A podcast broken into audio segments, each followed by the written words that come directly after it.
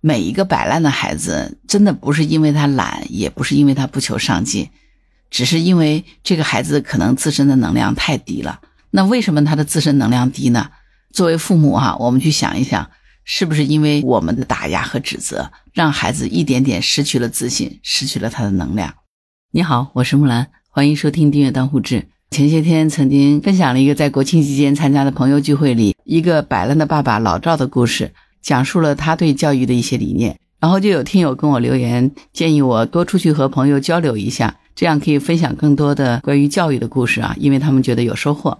那今天呢，就来讲述一个二胎妈妈的故事哈。这个二胎妈妈姓林，那我们就叫她小林好了。小林在生二胎之前呢，在妈妈群里头是一个榜样和楷模。为什么呢？因为他的大女儿从小就积极上进，不仅成绩名列前茅，而且还多才多艺，是妥妥的一个别人家孩子的范本。所以呢，在朋友圈里呢，大家都很喜欢向小林去请教如何养育孩子。他也一直以为自己的养育方式是非常好的。所以呢，当国家政策放开以后呢，他就毫不犹豫选择生了二胎。二胎呢也生了个女儿，他以为照着老大的范本养，老二也一定会出类拔萃。结果没想到却是被啪啪打脸了。比如说，一样的做作业，老大做完学校的就做自己买的练习题，完了还会一一复盘错题。而老二呢，就是不催不写，边写边玩儿。一个小时能够完成的作业呢，他肯定是磨磨蹭蹭熬到十点多才能完成。正确率呢还不到百分之五十。小林说：“这个老母亲给他检查作业，那就是吐血加心脏病的前奏。等到考试的时候呢，如果说老大但凡是没有考到前三名，那就自我反省了。老二倒是好，一退再退，不仅没有一丝愧疚呢，反而振振有词。什么？你看我们班那个谁，还有那个谁谁谁，考的都比我差。每次考完试，基本上都是这个调调。”小林说：“他经常对老二说的话就是。”你要是有你姐一半的自觉，我都不知道要省心多少。可是呢，老二每次都听不进去，还挺生气，甚至会吼，让小林不要管他了，不就更省心了？总结下来呢，小林说：磨蹭、贪玩、不自觉、不求上进，他就觉得怎么也想不通，他怎么可能就会生出这么一个摆烂成瘾的孩子呢？于是呢，他就想改造老二，为他制定了一系列的学习计划。什么提前预习啦，作业巩固啦，错题查缺，复习归纳，周末总结等等事无巨细。然后呢，每天花出大量的时间陪伴老二进行学习。可是呢，他发现老二完全不按照计划来，回到家就喊饿，吃东西、上厕所、喝水、休息，叮铃哐啷这一系列操作下来，一个多小时就过去了。好不容易坐到书桌跟前了呢，又叽叽喳喳说个不停。看到小林的表情不对呢。他才会不情不愿地拿出书本，还没有开始动笔，就先讨价还价，说老师只布置了作业啊，没说抄错题啊，也没说复习啊，为什么要让他做那么多？小林说，每次听到老二这么说，他真的就觉得火冒金星，忍不住想发脾气，每次都硬生生把自己压回去。他就觉得老二这个学习态度实在太差了，学习难道不是自己的事儿吗？好像是他逼着老二在学的，好像学习是为他这个妈妈而学的，而且他觉得呢。老二不仅是不自觉，脑子还不拐弯儿。比如说三乘以四等于十二，可是你要给他换成四乘以三，他就又不知道答案了。小林说，他一度以为老二就是懒，不肯动脑子，就罚他错题抄十遍，取消他的玩耍时间，让他每天除了学习学习还是学习。为了让他能够知耻而后勇，小林还时不时的拿语言去刺激他。妈妈和爸爸、姐姐都是学霸，怎么偏偏你就是个学渣？一开始呢，小林说说老二的时候，他还心有不甘，会努力证明自己。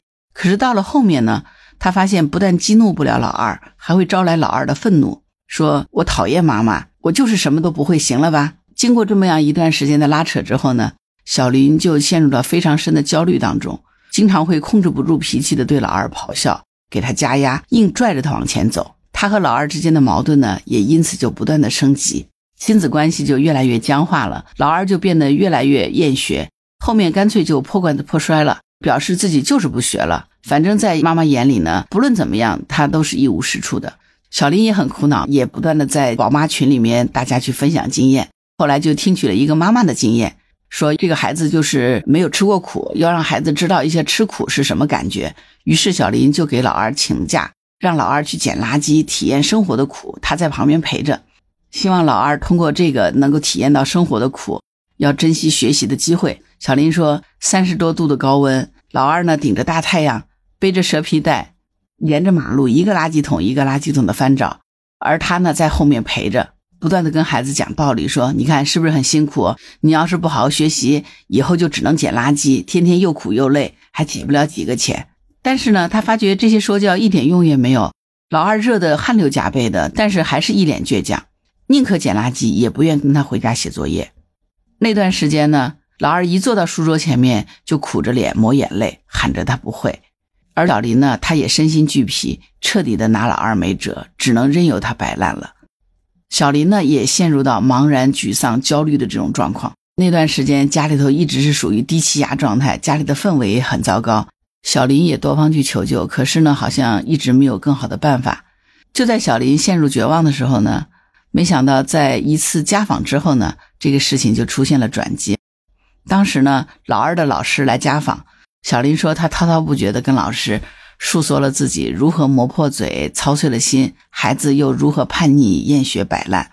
他本来以为呢，老师会跟他站一队，帮着教育老二几句，没想到老师却暗示小林不要再继续说下去，反而呢拿出了一张卷子对老二说：“老师觉得昨天的考试呢，你没有发挥出自己的正常水平，现在再给你一次机会，把错的都纠正了。”让老师看看你有多棒，可以吗？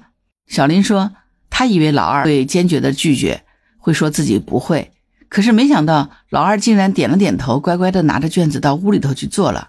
小林说，本来他还想继续跟老师解释一下，老二在里面肯定是磨磨蹭蹭的，可能做不出这样的题目。没想到还没等他开口，老师却突然变脸了，质问他：“你这么大一个人，连孩子都管不好，你还能干点啥？你简直笨到家了！”小林说：“他当时一下就傻了眼，张嘴结舌，不知道怎么说了。这时候，老师呢就把语气缓和下来，说：‘你看，你是不是也不爱听啊？你都不爱听，却每天用这种语气跟孩子说话，那孩子怎么可能变好呢？所以呢，现在其实不是孩子需要被拯救，是你自己需要被拯救。’小林说，他当时听到老师说这句话，简直就是当头棒喝一样。”那老师接下来就跟他说，之后呢，不管老二做成什么样子，他都不要发话，让老师来处理这件事儿。小林呢也就答应了。当时呢，老二是改了八道错题，但是呢，他只对了两道题。小林说，如果在平时的话，他早就开骂了。但是没想到老师却表扬老二，说太好了，你又对了两道题呢。接着就在这两道题上面画了两个大大的对勾，然后老师就跟老二一一讲解错题。老二如果听懂了呢，他就一顿猛夸；不懂呢，他就再多讲两遍，反复讲了几遍。如果老二还是不懂，老师也不生气，反而说没有关系，这道题确实难，也不怪你。老师明天再给你讲讲，你自己也琢磨一下，我们明天一起把它学会，好不好？自始至终呢，老师都是在给老二加油打气，而老二呢，最初也是支支吾吾，不敢吭声，慢慢呢，就变得积极自信。脸上呢也露出了许久不见的笑容。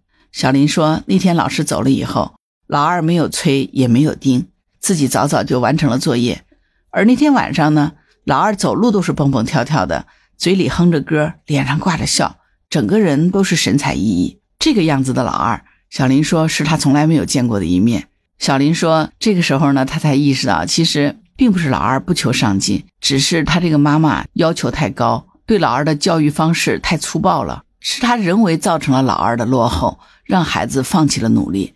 小林其实一直是一个非常重视教育的妈妈，从生下大女儿之后呢，她就大量学习了很多育儿教育的知识，然后也看了很多这方面的书籍。所以那天家访之后，老师对待孩子的态度和方法，以及老二之后的表现，也让她当天晚上进行了深刻的思考。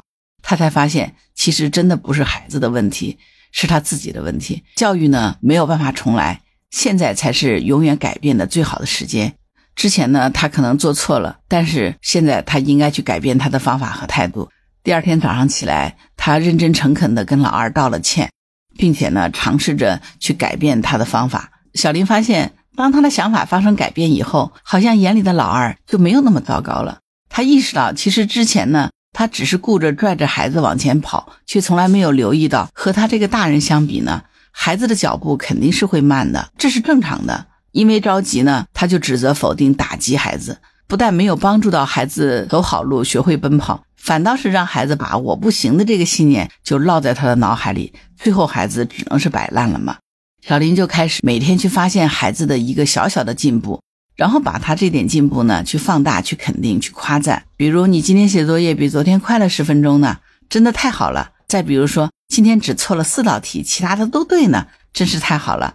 小林说，他发现当他学着用欣赏的眼光去看待老二的时候呢，老二也慢慢开始放下自卑，重拾自信了。他也不再一写作业就哭，一遇到难题就退缩。而是经常会给自己加油，相信他自己是可以的。小林说呢，以前呢，他关心的只是孩子的学习，眼里头看到的都是成绩。现在呢，他更关心的是家庭的氛围，是孩子开不开心。他说，他之前看育儿书，有一个妈妈在分享她的这个教育心得的时候，说，在孩子很小的时候，她是蹲着跟孩子说话的，再之后呢，是半弯着腰跟孩子说话。直到孩子长大，能够跟他的眼睛平视了，他才站直了。那个妈妈说：“因为只有这样子，才能够平视孩子的眼睛，才能让孩子感觉到尊重。”小林说：“他当时并没有理解这个妈妈的意思，但是呢，他现在终于明白了。其实过去对于老二呢，他一直是用居高临下、高高在上的状态指责孩子，没有真正意义上的以平等尊重的眼光去看待过孩子。意识到这一点以后呢？”他也开始学会了如何能够跟孩子站在一起。他觉得跟孩子站在一起，陪伴他成长是非常重要的。后面当老二遇到难题的时候呢，他就会和他一起吐槽这个作业太难，拉近距离，然后呢装傻充愣，和孩子一起探索解决问题的方法，而不是像之前一样的马上拿出解决方案，同时指责孩子这么不用心，这么笨，这么简单的问题你都不会。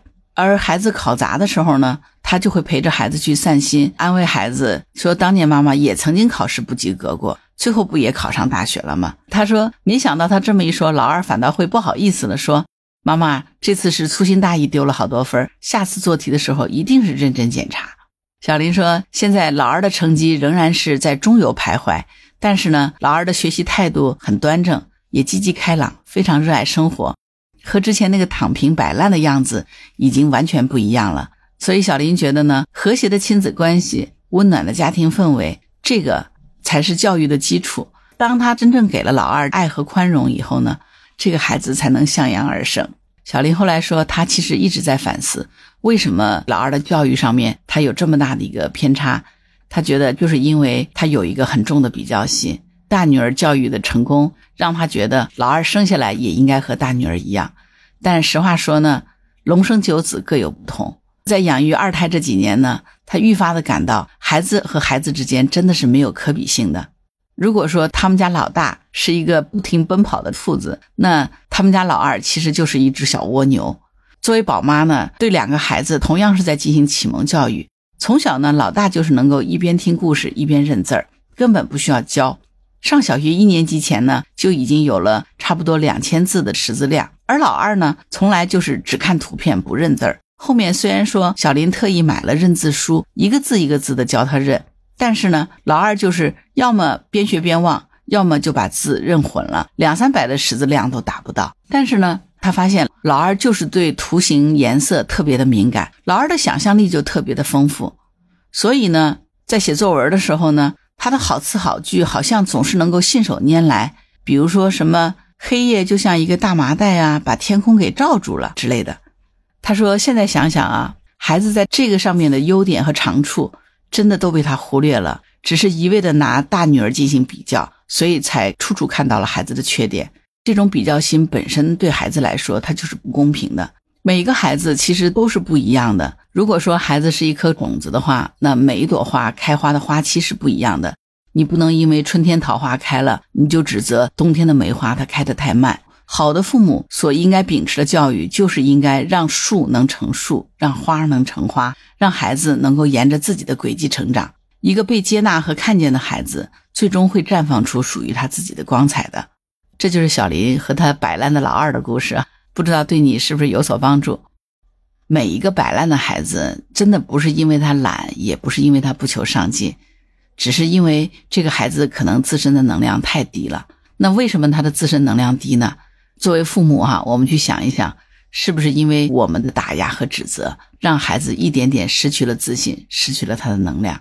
所以，如果你的家里也有一个摆烂的孩子，身为父母，我们是不是要自己去反思一下？我们是不是过度的打击了他的自尊，否定了他的人格，增加了他的负能量呢？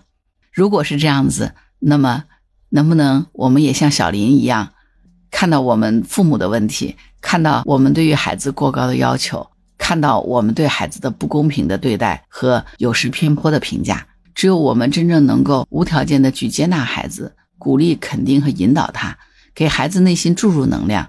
孩子才能慢慢的发光发热，活出他自己的精彩，你觉得呢？好了，关于本期话题，你有什么想法？欢迎在评论区留言。如果你喜欢木兰的节目，欢迎订阅、点赞、收听、转发当护知，谢谢您的支持。